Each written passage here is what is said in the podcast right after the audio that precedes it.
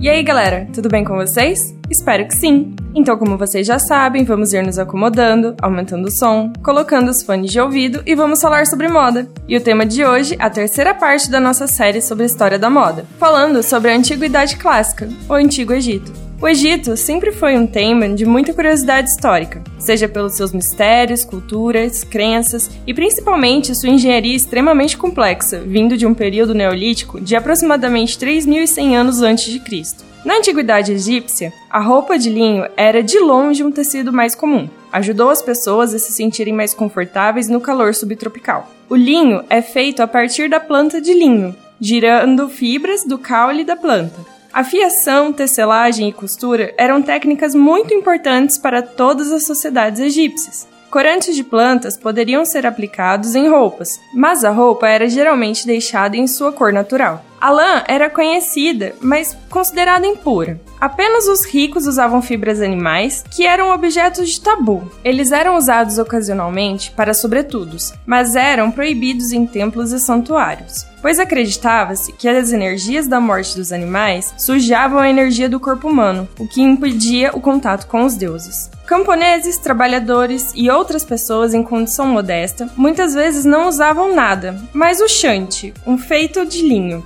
era usado para todas as pessoas. Os escravos geralmente trabalhavam nus. O chante era como se fosse uma cueca grandona amarrada no corpo. O adorno mais comum era o cate, ou nemes, um pano listrado usado pelos homens em suas cabeças. Cada cate representava uma posição hierárquica. Por terem uma crença politeísta, suas divindades eram relacionadas com certos tipos de tecidos e adornos, dependendo do ritual que iriam fazer. Para cada um, existia uma indumentária específica. Como faraó é considerado o porta-voz dos deuses, o deus encarnado, ele particularmente tinha suas vestimentas muito bem documentadas, ilustradas e adornadas. Como acreditavam no poder das energias sobre a Terra, eles usavam muitas peles de animais acreditando absorver sua força, beleza e poder. Em sua maioria, via-se peles de leopardo e leão como um sinal de sua posição. Uma curiosidade: a rainha mais famosa do Egito, Cleópatra, era apaixonada por serpentes. Assim, é possível entender o porquê das cobras eram tão ilustradas em suas cabeças e coroas e também peles em suas roupas, ironicamente escolhida pela própria causa de sua morte. Em virtude da descoberta do embalsamamento, permitiu-se o desenvolvimento de cosméticos e perfumes. Os perfumes do Egito eram os mais variados, mas também os mais procurados e os mais caros da antiguidade, que os usavam extensivamente. Os egípcios usavam maquiagem como a maioria de todos os povos antigos. As unhas e as mãos eram pintadas com rena. Apenas Cleópatra podia usar esmaltes vermelhos e escuros. Suas serventes só podiam usar cores claras. O col preto, usado para marcar os olhos, foi obtido da galena. A sombra dos olhos foi feita a partir da malaquita esmagada. O vermelho aplicado nos lábios veio do ocre. Esses produtos foram misturados com gordura animal para torná-los compactos e preservados. Usavam galena ou malaquita esmagada não apenas para melhorar a beleza, mas porque acreditavam que isso impedia que a poeira e a sujeira penetrassem em seus olhos. Por essa razão, os homens e mulheres usavam mas em sua grande maioria, alguns componentes continham metais pesados, fontes de muitas mortes e intoxicações, processos que foram estudados futuramente e transformados na antiga medicina.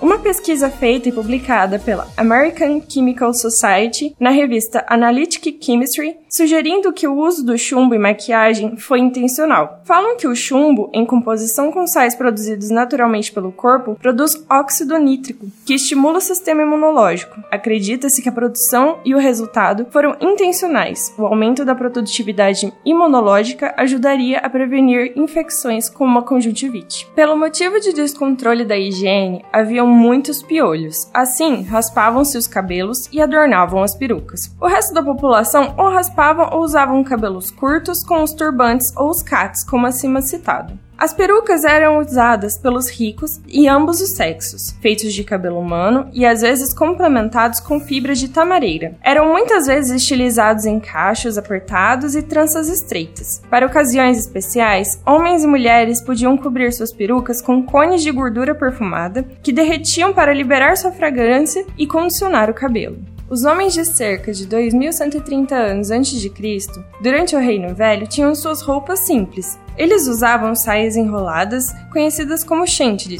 que eram acinturadas, às vezes plissadas ou reunidas na frente. Durante esse tempo, as saias dos homens eram curtas. Quanto ao Império Médio do Egito de 1600 a.C., chegou a, a saia que foi usada por mais tempo. Então, por volta de 1420 a.C., havia uma túnica leve ou uma blusa com mangas, bem como uma anágua pragueada. As mulheres dessa mesma época usavam principalmente um simples vestido de bainha chamado calazires. Roupas femininas no Egito Antigo eram mais conservadoras do que as roupas masculinas. Os vestidos eram sustentados por uma ou duas tiras e eram usados até o tornozelo, enquanto a borda superior podia ser usada acima ou abaixo dos seios. O comprimento do vestido denotava a classe social do usuário. Beading ou apenas também foram usados como um embelezante no vestido. Sobre o vestido, as mulheres tinham a opção de usar chales, capas ou mantos. O chale era um pedaço de pano de linho fino com cerca de 4 pés de largura por 13 ou 14 metros de comprimento. As crianças não usavam roupas até os 6 anos de idade. Uma vez que eles completariam 6 anos de idade, eles foram autorizados a usar roupas para protegê-los do calor seco. Um penteado popular entre as crianças era o bloqueio lateral, um comprimento de cabelo não barbeado do lado direito da cabeça. Embora as crianças geralmente não usassem roupas, elas usavam joias como as tornozeleiras, pulseiras, colarinhos e acessórios para o cabelo. Quando eles cresciam, eles usavam os mesmos estilos que os pais.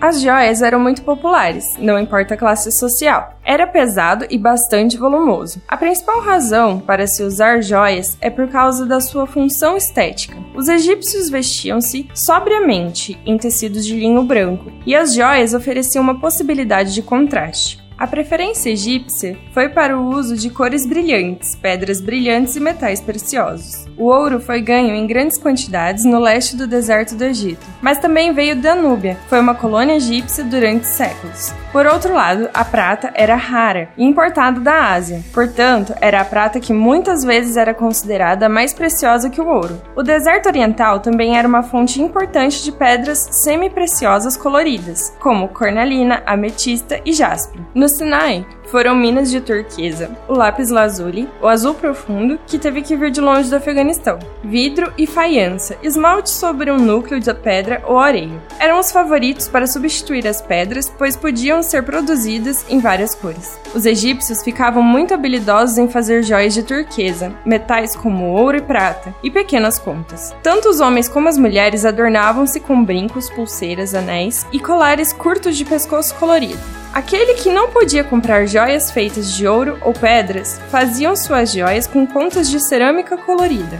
Uma criação específica para o Egito Antigo era o gorgerino, uma montagem de discos de metal usados no peito, sobre a pele nua ou sobre uma camisa, e presa nas costas. Os calçados eram os mesmos para ambos os sexos, consistia em sandálias de couro ou para a classe sacerdotal de papiro.